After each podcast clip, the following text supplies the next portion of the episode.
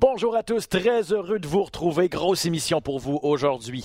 Est-ce que la quatrième fois sera la bonne pour Israël Adesanya contre Alex Pereira et le King de Miami qui effectue son retour devant ses fans? Bref, on met la table en long et en large pour l'UFC 287 qui aura lieu ce samedi. Fusion entre l'UFC et la WWE. Il y a un nouvel empire dans le monde du divertissement sportif et une autre tuile qui tombe sur la tête de Michael Dufort. Son combat contre Luis Peña est annulé pour l'instant. Tout ça et bien plus à Dans la cage. Martiaux mixte, bienvenue dans la cage.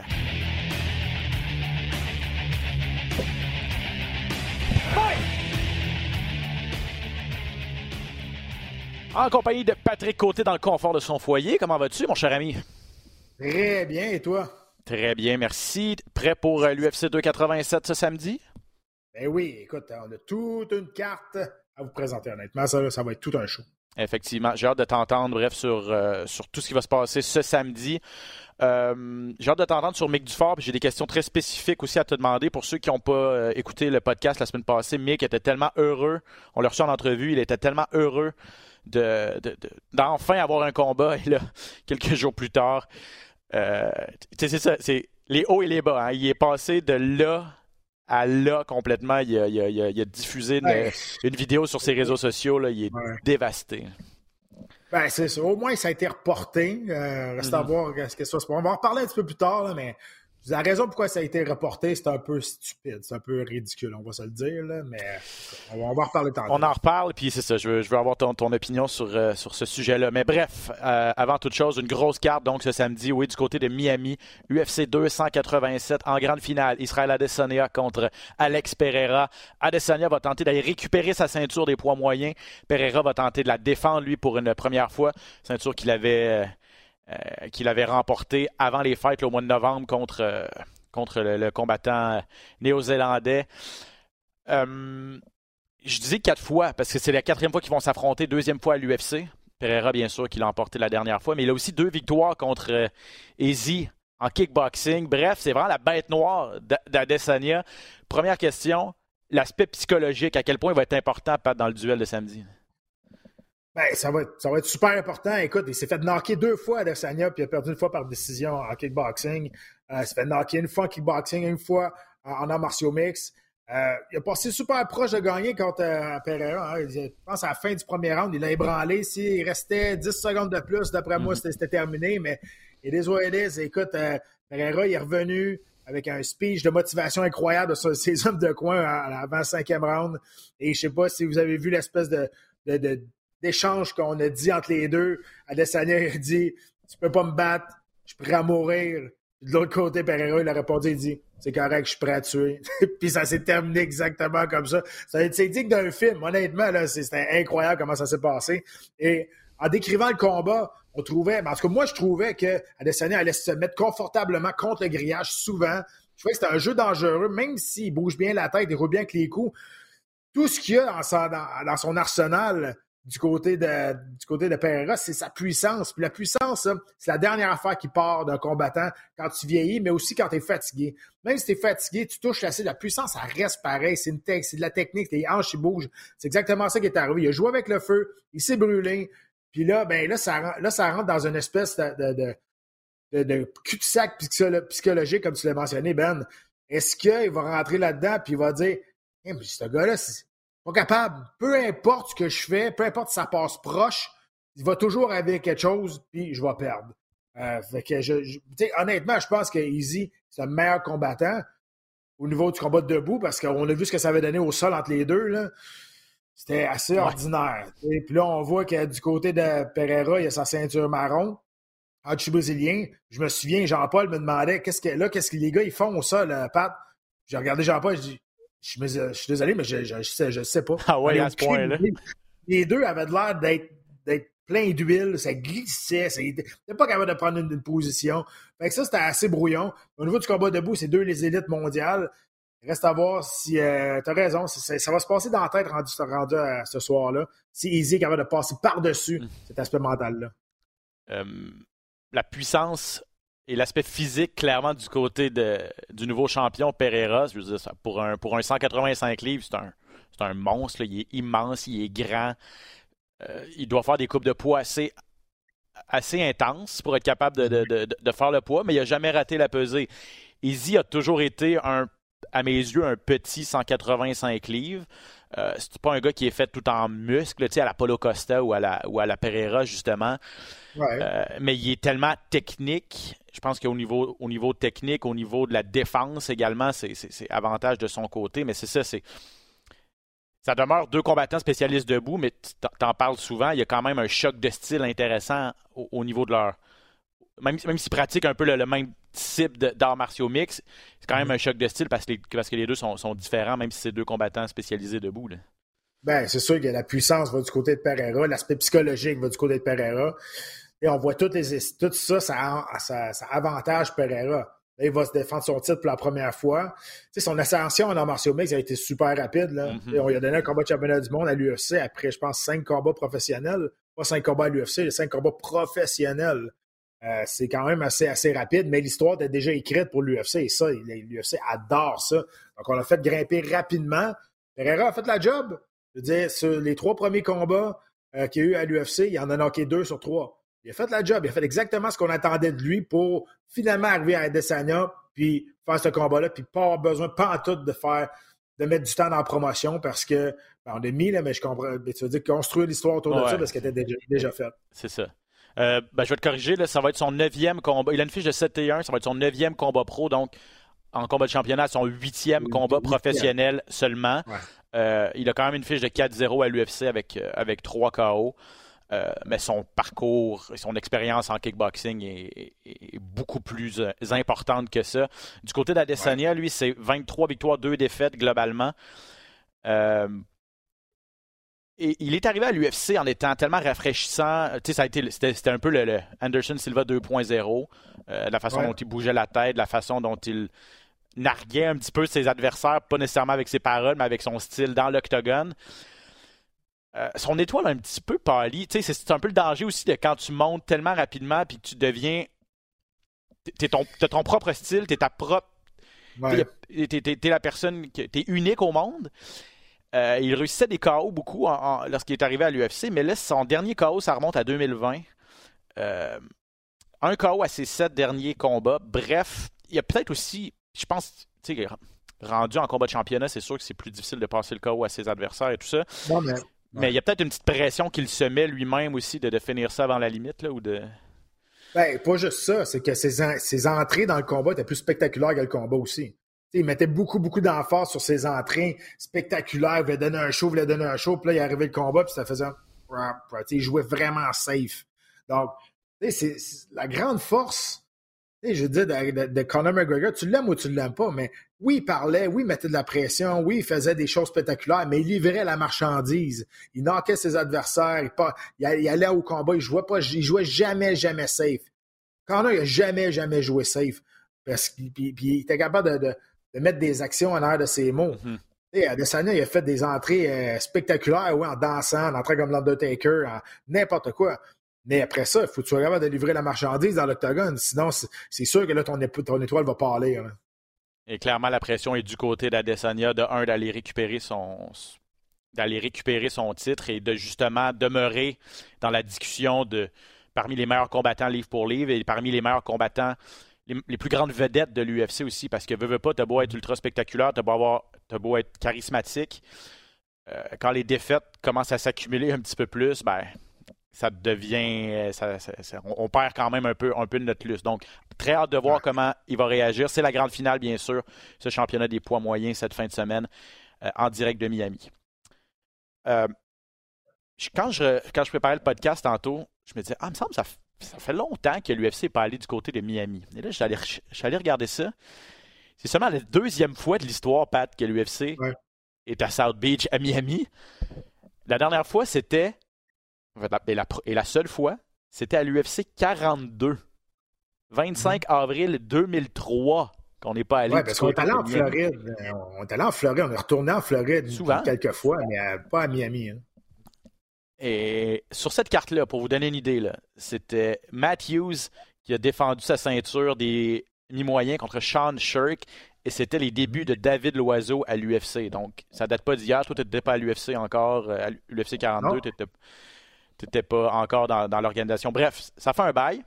Masvidal, lui, c'est le combattant le plus populaire de Miami, une grosse, grosse figure euh, sportive dans la ville.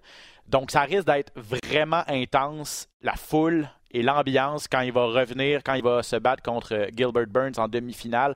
Surtout que c'est son premier combat en plus d'un an. À quoi tu t'attends du bon vieux Game Bread?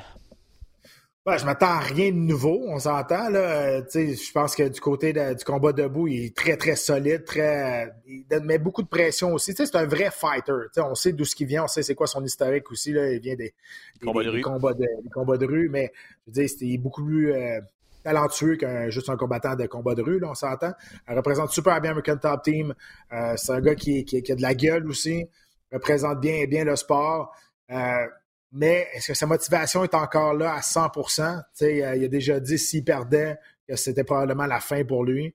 Donc, est-ce qu'il pense déjà à la fin? Est-ce qu'il pense déjà à se retirer? Est-ce que la motivation est là? Il a besoin d'en avoir parce que Gilbert Burns s'en vient pour se battre, lui. Gilbert Burns, il, est, revenu dans la chasse à course euh, au titre. Là.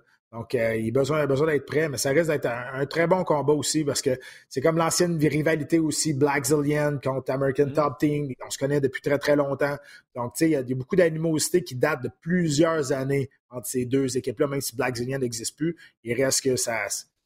La, fondation est encore là. Tu Vidal, il a 38 ans, il ne s'est pas battu depuis donc euh, euh, le 5 mars 2022, c'était contre Colby Covington. Et c'est son premier combat à Miami, donc dans sa ville natale, dans la ville où il a grandi depuis 2010. 13 ans que Masvidal ne s'est pas battu à la maison. Euh, donc juste pour ça, ça, euh, ça, vaut la peine de s'intoniser. Euh, mais n'en demeure pas moins que, que a besoin d'une victoire. C'est trois défaites de suite pour lui, une fois contre Covington, deux fois contre Ousmane, Kamar Ousmane en combat de championnat. Il a déjà passé à la prochaine étape de sa carrière. Il a déjà une compagnie de promotion à son nom. Il y a eu un gala de boxe euh, pas plus tard que la semaine passée, euh, dans lequel Roy Jones s'est battu, José Aldo s'est battu, euh, Jack Souza également. Et je sais pas c'est qui qui est en air de ça, mais ils ont de l'argent, par exemple. Cette promotion-là a beaucoup d'argent. Je sais, j'ai pas fait mes recherches, là. Peut-être qu'il y en a qui le savent, qui nous écoutent. J'ai pas fait mes recherches, mais écoute, c'est une promotion qui fait pas longtemps que ça existe, là. Puis euh, ils ont euh, Jones et euh, juste Roy Jones a fait un million là. Euh, c'est, oh. ils, ont, ah beaucoup d'argent là. Oh, Écoute, ils ont beaucoup d'argent là. Fait que je, je, me demande qui est en l'air de ça. Peut-être Dan Albert est en l'air de ça. Dan Albert a beaucoup beaucoup d'argent, propriétaire de l'American Top Team. Peut-être qu'il l'a aidé aussi. Je sais pas. J'ai, j'ai pas fait mes recherches là. Peut-être que c'est, c'est, c'est public là. Mais il ah reste ah ben... que ils ont quand même beaucoup d'argent. C'est intéressant. J'ai pas trop. J'ai, j'ai regardé vite vite les résultats. Là. J'ai pas. Je sais que Jeremy Stevens se battait également. Bref, quand même des noms. Des noms ouais, c'est ça, des noms très connus en arts martiaux mixtes, mais j'avais pas regardé les bourses. Euh, non, c'est intéressant. Je vais jeter un coup d'œil, essayer de voir, d'en savoir un petit peu plus. Euh, il affronte Burns, qui a 36 ans, lui. Euh, qui est sur une bonne lancée. Le 8 victoires, 2 défaites à ses 10 derniers combats. Ses, ses dernières défaites, c'est contre Shimaev et Ousmane. Sinon, il a, il a très bien fait. Puis, il s'est battu déjà en 2023, en janvier, contre Neil Magny. Ça lui prenait cette grosse victoire-là pour comme tu l'as bien expliqué, rester dans la course au titre à 170 livres. Puis je pense qu'il a réussi euh, avec brio, avec une soumission au premier round, de complètement dominer Magny. Donc, c'est ça. Euh, un gars, un vétéran, on ne sait pas trop dans quel état d'esprit il se retrouve. Est-ce qu'il est encore prêt à, faire les sacrifices pendant. les sacrifices qui s'imposent pour se battre à l'UFC, tandis que un autre qui est affamé plus que jamais. Là, donc, euh, ça va, être, ça va être intéressant et je sais qu'il y a beaucoup de 170 livres, notamment un gars qui s'appelle Colby Covington qui, qui, va regarder ça avec beaucoup d'intérêt parce qu'il ne se gêne pas pour, euh, pour s'en prendre encore une fois à son bon vieux rival. ancien, ancien meilleur ami, maintenant pire ennemi, Jorge Masvidal. Rob Font, Adrian Yanez, duel important chez les poids coq. Euh, Rob Font est classé sixième, Yanez est classé douzième. Combat dangereux pour, euh, pour Rob Font, mais vraiment son, sa place dans le top 10 à l'enjeu. Oui, puis Font, écoute, euh, contre Vera, il s'est fait maganer. Euh, on s'entend, là, vous n'avez pas vu ce combat-là, Rob Font est sorti de là défiguré. c'était quelqu'un Il s'est fait battre à son propre jeu aussi, en plus. Uh-huh. Donc, dans sa force, dans sa spécialité, ça, là, moralement, c'est dur à prendre en maudit. Parce que ça, tu, là, tu te dis, OK, ça, c'est mes meilleurs atouts je me fais démolir, je me fais outclasser complètement par, par mon adversaire. Là, il y a des doutes qui viennent en tête. On reste à voir comment ça va se passer face, à Yannick. Yannick, c'est sur toute une séquence de victoires. Lui, est en pleine confiance. C'est sûr que pour lui, là, c'est une, target, euh, c'est le plus gros combat de sa carrière. C'est mm. fun, c'est une target fantastique pour lui. Il est sur une mauvaise séquence. Il a un haut classement encore une fois, puis il revient d'une volée. On va se le dire. C'est un combat parfait dans la situation présente pour, pour euh, Rob Font a quand même pris presque un an pour s'en remettre de cette euh, dure défaite. C'était le 30 avril dernier, sa défaite contre, contre Marlon Vera. Donc, euh, ça lui donne peut-être une chance justement de, surmonter cette, cette, dure défaite-là. Yanez, lui, beaucoup plus actif. Tu parlais de sa séquence de victoires. C'est neuf victoires consécutives, 7 par KO. depuis qu'il est à l'UFC, c'est une fiche de 5-0 avec 4 KO. Euh, il n'a pas affronté des super gros noms, par exemple. Donc, c'est ça. C'est qu'on va, on va vraiment voir de quel bois il se chauffe, s'il est prêt à 29 ans à passer parmi l'élite, parce que Rob Font, lui, ça fait un certain temps qu'il est parmi l'élite quand même, malgré ses dernières, euh, ses dernières défaites. Euh, c'est ça. Combat. La pression est sur Rob Font, puis Yanez a vraiment une opportunité en or cette fin de semaine sur la carte principale en plus de l'UFC 287. Kevin Harlan contre Santiago Ponzinibio. On est chez les 170 livres. Harland aussi sur une difficile séquence, le deux défaites consécutives. Son combat contre Thompson, c'était vraiment une guerre. Thompson a, connu sa meilleure sortie depuis, euh, depuis longtemps, contre, contre, Kevin Harlan. Ça se passait euh, au mois de décembre. Honnêtement, je m'attendais à un combat vraiment plate entre ces deux-là, puis finalement, ça a donné un bon combat quand même. Euh, ça, va être, ça va être le fun, ça va être intéressant. Moi, Bio, je l'aime beaucoup c'est tellement dommage. Tu sais, la, plus grande affaire qui peut arriver, la, plus grande menace dans ce sport-là, c'est les blessures. Hein, c'est ça qui est arrivé à Ponzinibbio. Avant qu'il se blesse, il était sur, je pense, 10 ou 11 victoires de suite. On le voyait comme potentiellement un, aspirant au titre très, très important. Il se blesse. Deux ans de temps, c'est long. Le sport a le temps d'aller beaucoup plus vite, de, s'améliorer. C'est ça qui est arrivé, puis il est revenu, puis était, le premier combat était plus long de lui-même. Euh, il a perdu. Là. Il est en train de se rebâtir un peu de la confiance, je pense, de se retrouver les repères. Mais je trouve ça plate pour lui parce que avant sa blessure, il était sur toute une séquence. Puis c'était un combattant qui était ultra dangereux. Il craint de pas mal tout le monde à 170 livres. Harlan, c'est pas un combattant qui est facile à combattre. C'est un grand combattant qui utilise bien son allonge. Mm-hmm. Ceinture noire en brésilien aussi, euh, qui, est bon, qui est bon au sol. C'est plus son style. Ça, ça, son gabarit, sa physionomie qui est dur à comprendre à Harlan parce qu'il est tellement grand qu'il faut que tu sois capable de rentrer à l'intérieur, de bien bouger la tête, de bien bouger les pieds. Ce qui, était la force de point de vue avant, maintenant, il l'a perdu un petit peu. OK, intéressant. Euh, globalement, c'est, bon, je le disais, deux défaites de suite contre Steven Thompson et Hamzat Shimaev. Euh, mais depuis qu'il a fait, on, on l'a vraiment connu ou il a vraiment, il est devenu une vedette, entre guillemets, après sa grosse année 2020 où il est allé chercher cinq victoires en autant de sorties. C'était un record, se battre cinq fois dans une année et aller chercher cinq victoires. Mais depuis ce temps-là, c'est deux victoires seulement, quatre défaites et une nulle technique à ses sept derniers combats. Donc, euh, il, a, il est passé de 185 à 170 livres en plus. Euh, et Ponzinibio, depuis, depuis qu'il a passé euh, presque deux ans et demi là, sur la touche, c'est deux victoires, trois défaites. Je pense qu'il a remporté son dernier combat. mais lui aussi, c'est ça. C'est plus difficile un petit peu depuis, depuis qu'il est revenu de blessure. Bref, deux gars qui ont besoin de victoire, en fait, euh, cette fin de semaine. Raoul Rosas Jr. contre Christian Rodriguez, deux très jeunes combattants. Euh, et quand je dis très jeune, Rodriguez est jeune, à 25 ans, et Rosas est très, très jeune, à 18 ans seulement. Je trouve ça, ben, je, trouve, ça intéressant comme, comme, comme match-up, euh, de mettre deux, deux jeunes, un contre l'autre. Mais n'en demeure pas moins qu'il y a un de ces deux-là qui va perdre. Les deux ont des très bonnes fiches aussi. Le Rosas est invaincu, Rodriguez a juste une défaite. Donc, c'est deux bons espoirs qu'on pourrait bâtir. Mais un des deux va perdre très jeune. donc, ça peut freiner un petit peu. Ben, je pense que es mieux de perdre en jeune âge que plus vieux. C'est plus facile de s'en remettre, c'est plus facile de repartir sur une séquence de victoires, c'est plus facile de repartir après. Moi, j'ai toujours dit ça, tu sais, je dis, si t'as jamais perdu, tu es rendu à 27, 28 ans, là, tu perds, puis tu sais pas comment tu vas réagir, puis il y en a qui reviennent jamais. C'est un peu qu'est-ce qui est arrivé à Chris Weidman. Chris Weidman n'a jamais perdu, il est devenu champion du monde, il perd un combat, plus jamais été le même. Mm. Parce qu'il a gagné un combat dans les six derniers. Tu sais, mentalement, tu sais jamais comment un athlète va réagir après une première défaite. Donc, perdre en, perdre en, jeune âge ou en début de carrière, moi, je pense que c'est pas, pas mauvais comme tel. C'est là que tu vois, tu es capable de former ton caractère. C'est sûr que tu ne veux pas mettre un gars de 18 ans face à un vétéran de 12 combats au UFC, même s'il est super bon. Il faut, faut, faut, que tu mm. prennes à peu près deux jeunes qui sont du même, de la même expérience aussi. Ça se bâtit de l'expérience. Je comprends ton point. C'est deux jeunes qu'on peut, on peut miser beaucoup là-dessus. Je pense que l'UFC mise énormément sur Rosa. Euh, c'est un combattant qui est, qui est, très, euh, très talentueux. Puis on voit où ce que les arts martiaux mix sont rendus à cette heure. Il y en a de plus en plus des combattants qui arrivent à l'UFC en, 20 ans et moins. C'est incroyable. Et on s'entend, 20 ans et moins, c'est pas vieux là, pour, pour être dans la plus grande organisation au monde. Et c'est pas vieux. Et c'est pas vieux, pas excuse, pour avoir acquis autant d'expérience dans autant de disciplines, parce que tu peux plus arriver, tu peux beaucoup moins qu'avant arriver à l'UFC et être simplement un lutteur, simplement un combattant de jiu-jitsu, simplement un striker. Il faut que tu sois euh, tu peux pas être spécialiste dans tout, mais il faut que tu sois complet. Donc, à un très jeune âge, avoir pratiqué autant de disciplines et avoir mis tout ça ensemble, ça prouve à quel point le, sport a évolué. Là.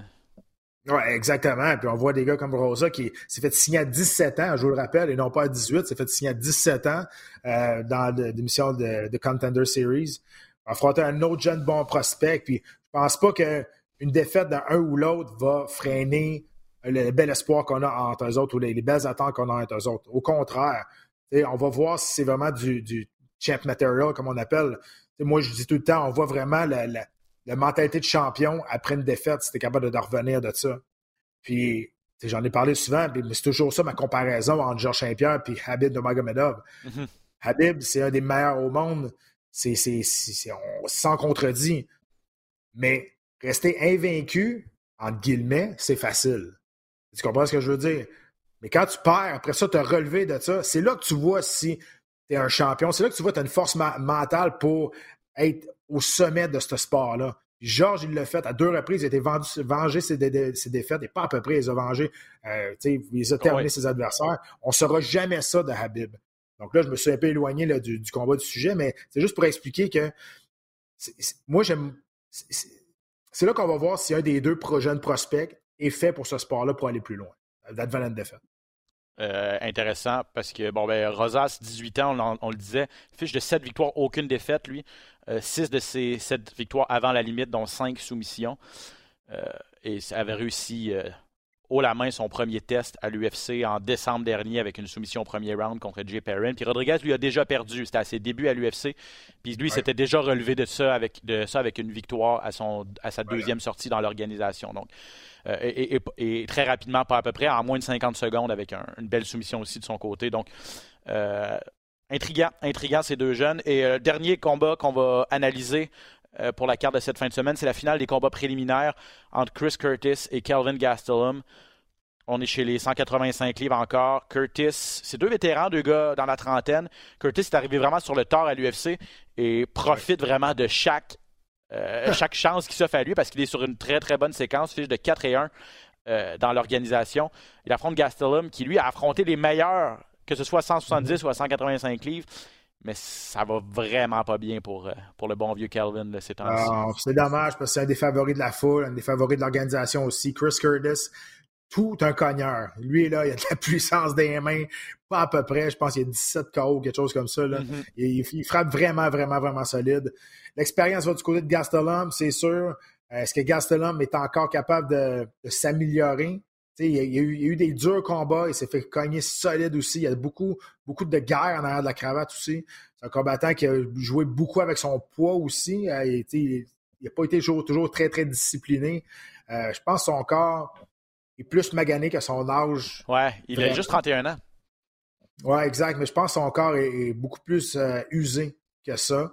Et c'est peut-être au début de sa carrière en manque de discipline. Euh, mais c'est aussi pour les gars qu'il a fait. Il reste que c'est un combattant qui est ultra, ultra talentueux. Super belle boxe. Je vais toujours me rappeler le knockout qu'il a fait face à Michael Bisping. C'est un une des plus belles mm. combinaisons encore à ce jour qui était de toute beauté, des mains rapides. Euh, si on a ce Calvin Gastelum-là dans le combat, il y a une chance d'aller chercher le combat, mais à savoir comment il va rentrer dans, mentalement parce que, comme tu dis, c'est 5-6 derniers combats, c'est pas, pas, joli. Ben, c'est un, une seule victoire à ses six dernières sorties. Là. 1 et 5 depuis mai 2018. Euh, donc les cinq dernières années ont été passablement difficiles. Il ne s'est pas battu depuis 20 mois, lui, euh, aussi. Donc il a pris une longue, longue pause. On verra ce que ça va donner. Euh, il a affronté sept champions au cours de sa carrière. Whitaker, Adesanya, Bisping qui l'a battu, Weidman qui l'a battu, si je ne m'abuse, Victor Belfort, Johnny Hendricks et Tyron Woodley. Donc, il a affronté des champions à 170, à 185. Donc, c'est ça, il a été dans l'octogone avec les meilleurs, il en a gagné, il en a perdu. Euh, mais il n'a jamais reculé devant, devant personne et il ne devrait pas reculer devant Chris Curtis cette fin de semaine. Ce sera la finale des combats préliminaires qu'on vous présente cette fin de semaine. C'est 20h sur RDS Info samedi, euh, donc de 8 à 10, et on poursuit ça à la télé à la carte euh, par la suite avec Pat et Valérie. On sera là avec vous pour votre soirée UFC ce samedi. Hier, bon, ça, se parlait autour de, au courant de la fin de semaine en marge de WrestleMania. Euh, cette, transaction que, la WWE pourrait être vendue. Et finalement, plus les rumeurs avançaient, plus la compagnie Endeavor, anciennement WME IMG, propriétaire de l'UFC, était la compagnie qui allait acheter la WWE. Ça a été officialisé hier matin.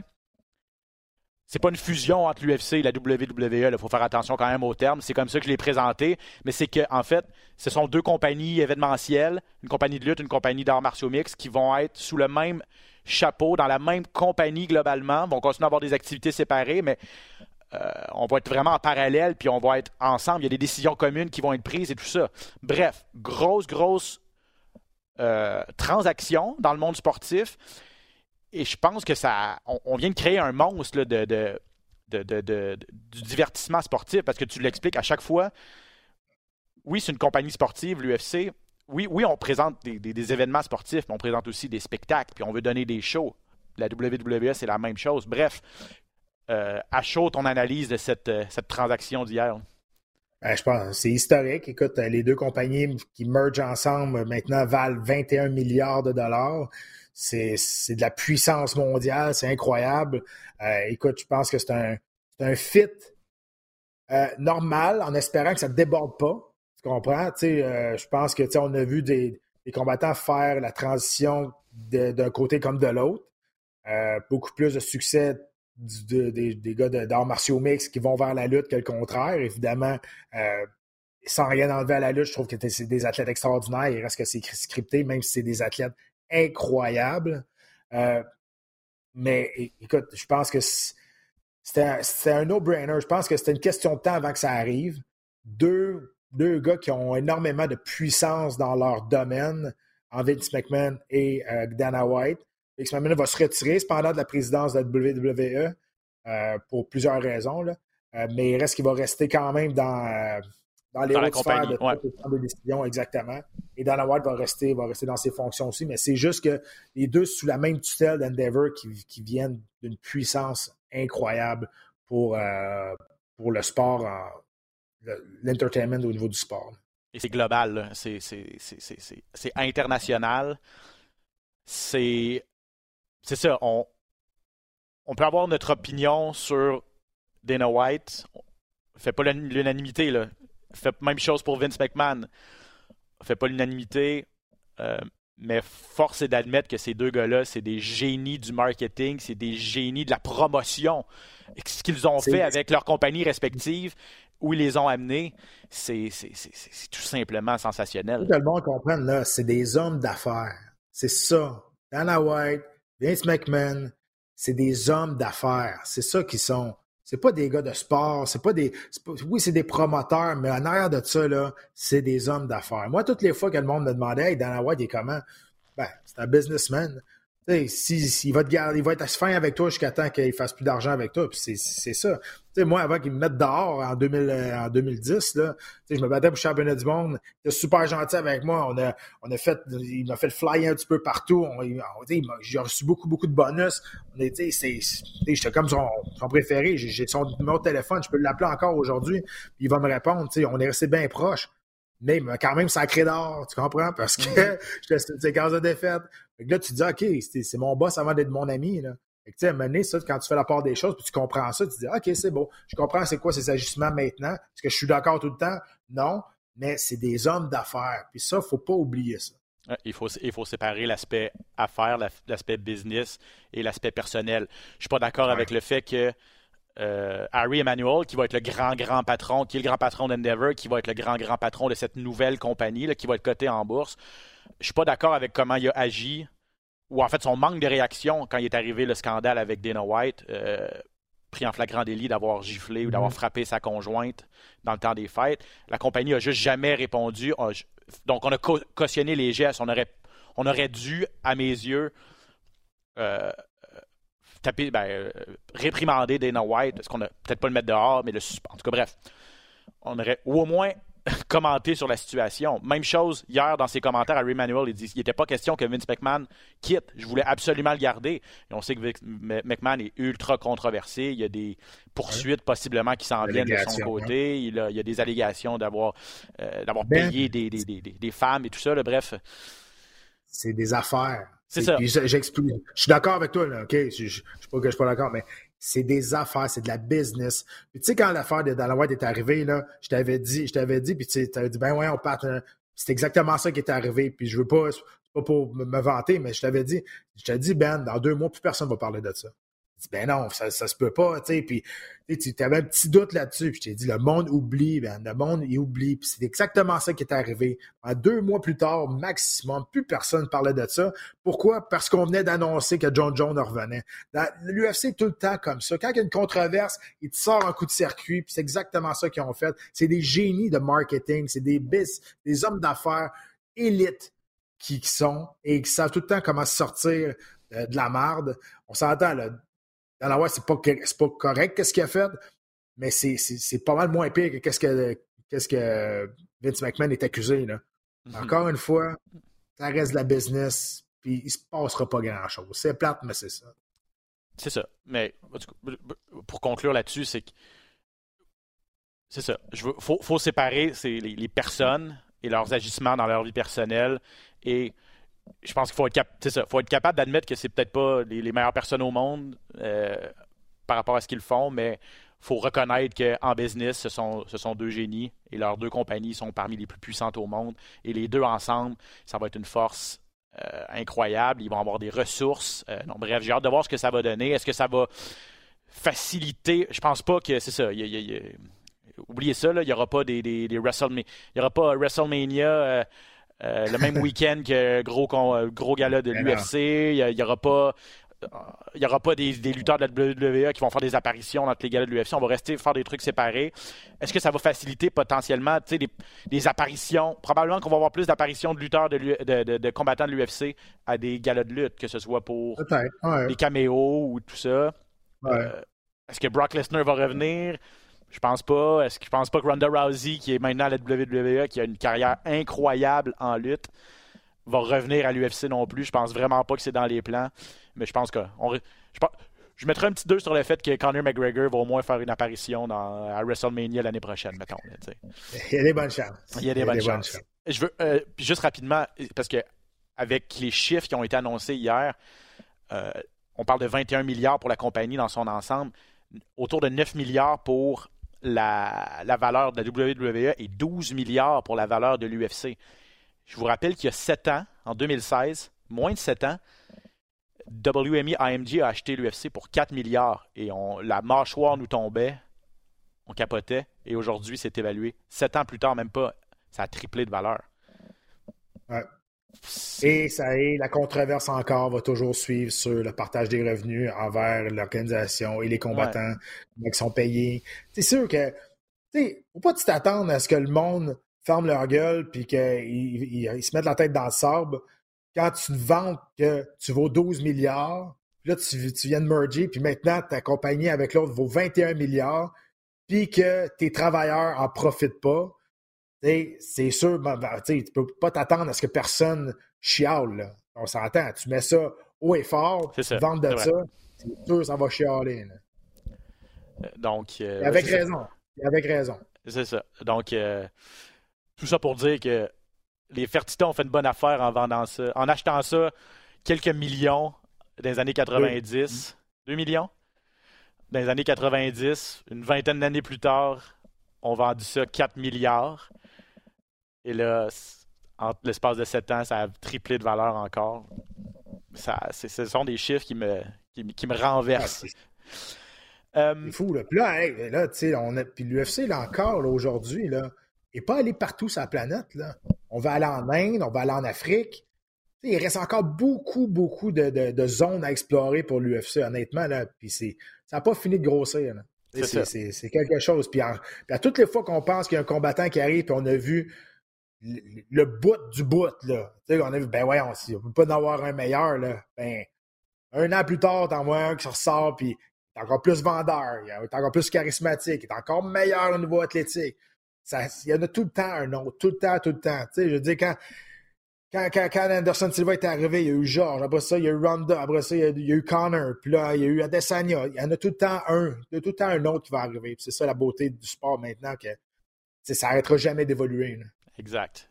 Sky is the limit, comme on dit, puis ça donne le goût d'acheter des actions. Je ne suis pas conseiller financier, mais quand on regarde ça, je me dis, oh là là. OK, rapidement, PFL 1, je veux juste faire un petit, euh, un petit récapitulatif de ce qui s'est passé. On vous a présenté ça euh, sur les ondes de RDS2 hier. Le gala était, euh, était samedi. Brandon Locknane a amorcé la défense de son titre des poids plumes avec un KO, je vais dire spectaculaire parce que c'est quelque chose qu'on voit rarement, Pat. Euh, ah les, coups, de pied dans les jambes qui ont eu raison de Marlon Moraes rapidement au deuxième round. Après le premier round, Moraes n'était plus capable de marcher.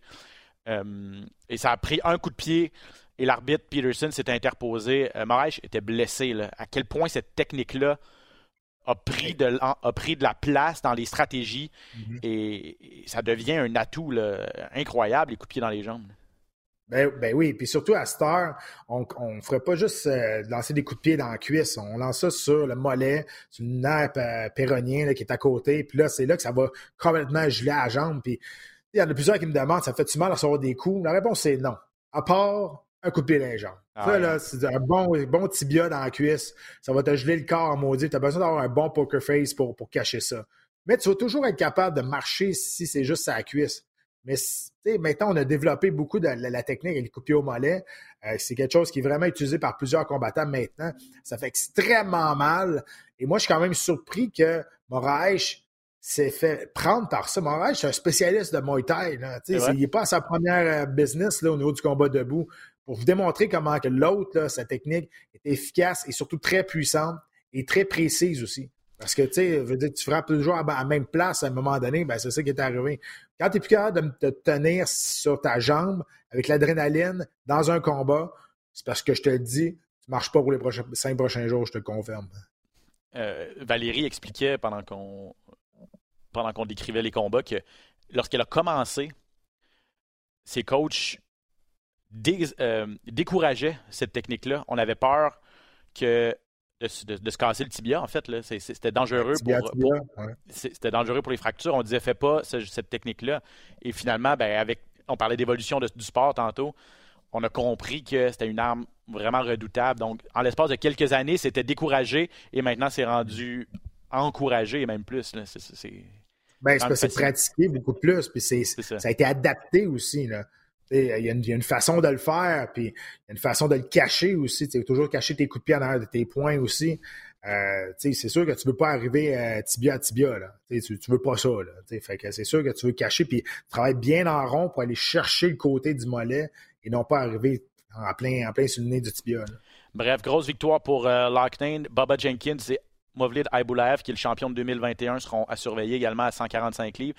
Et chez les Milo, Robert Wilkinson, l'Australien champion de l'an dernier, a réussi lui aussi sa rentrée contre Thiago Santos. Thiago Santos qui est passé à la PFL cette saison. Je pense qu'il était un petit peu surpris. Là. Wilkinson a.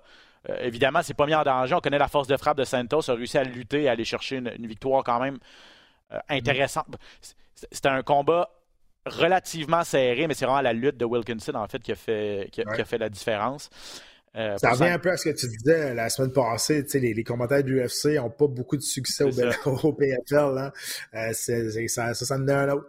Surtout les gros noms, en fait. Il y en a, parce qu'Olivier, c'est un ancien de l'UFC. Euh, mais c'était pas un gros nom de l'UFC. On n'est pas allé le chercher à gros prix chez PFL.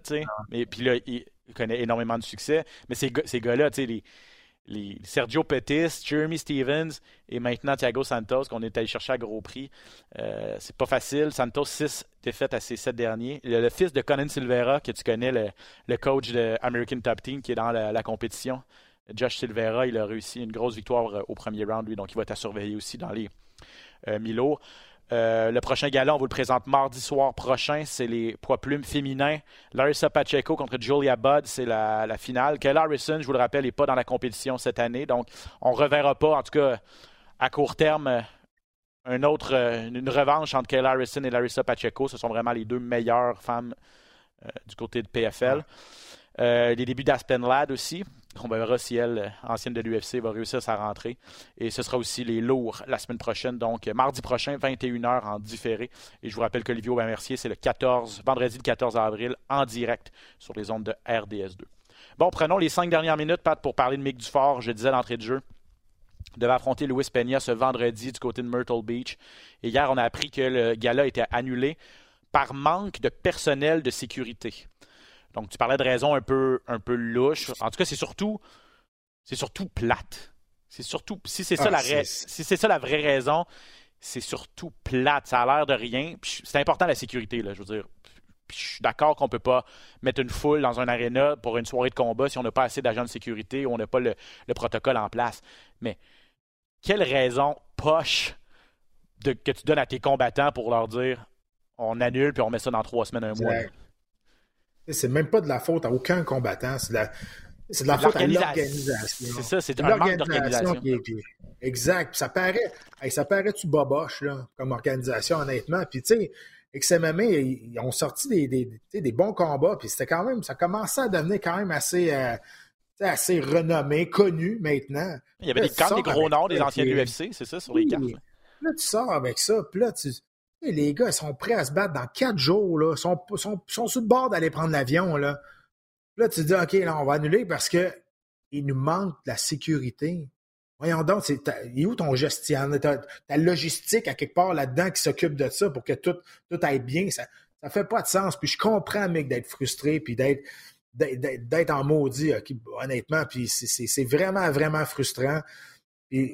Au moins, ça a été reporté au, 3 mai. C'est pas, pas, reporté euh, si loin que ça, mais c'est quand même. C'est un autre quatre semaines. Puis, Mick en nous en parlait la semaine passée.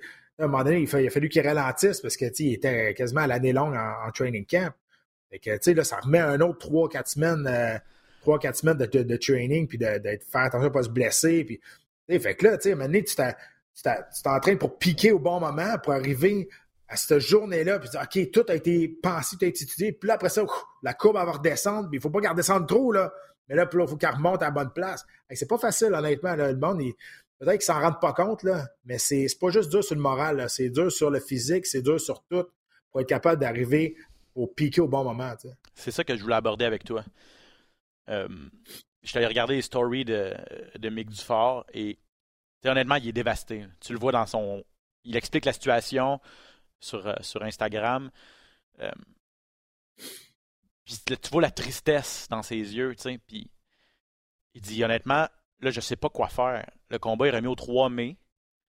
Euh, j'ai pas vraiment de nouvelles à savoir est-ce que mon adversaire va vouloir. parce, que, parce que Luis Peña avait un autre combat de bouquet déjà, lui, à la fin avril. Dans mm-hmm. une autre. Je sais pas si c'était avec une autre organisation, avec ex-MMA. Il y avait des... Fait que là, est-ce qu'il perd son adversaire? Est-ce qu'il va être encore sur la carte du 3 mai? Pas de nouvelles. Euh, fait que ça, c'est l'incertitude.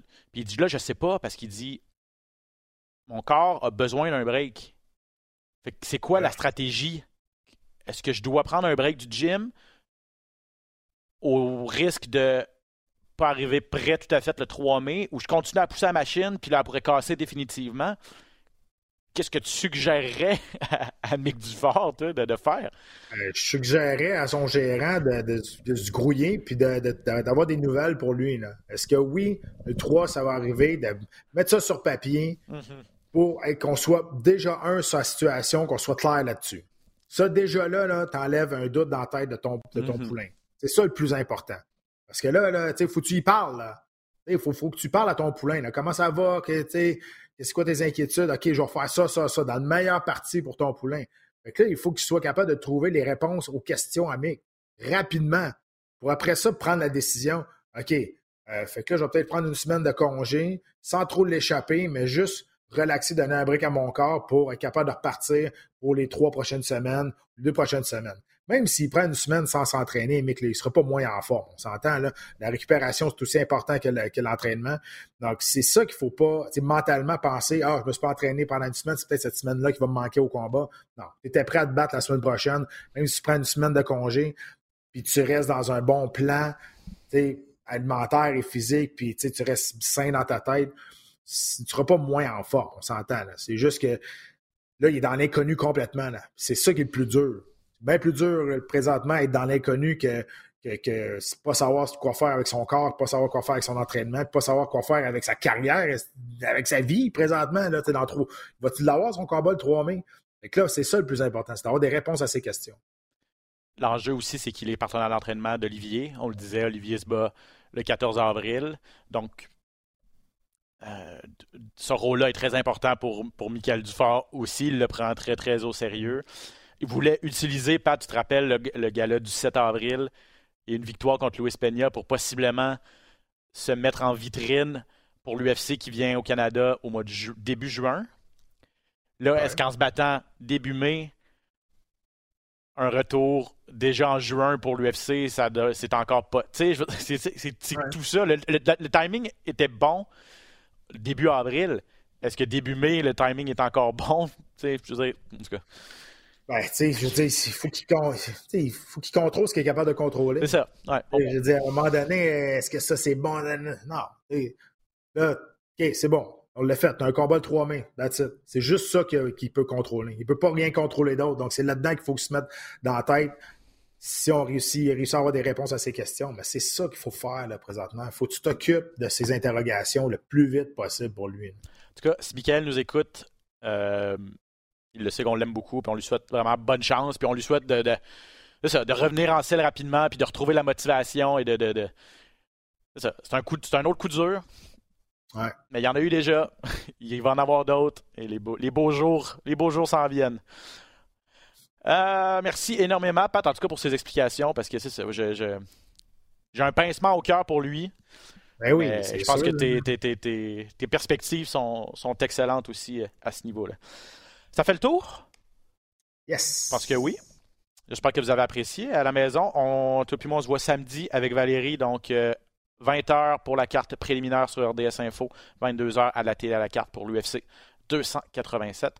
Merci à tout le monde encore une fois d'avoir été des nôtres. On se retrouve la semaine prochaine pour un autre épisode de Dans la cage. Ciao! Amateurs d'arts martiaux mixtes, bienvenue dans la cage.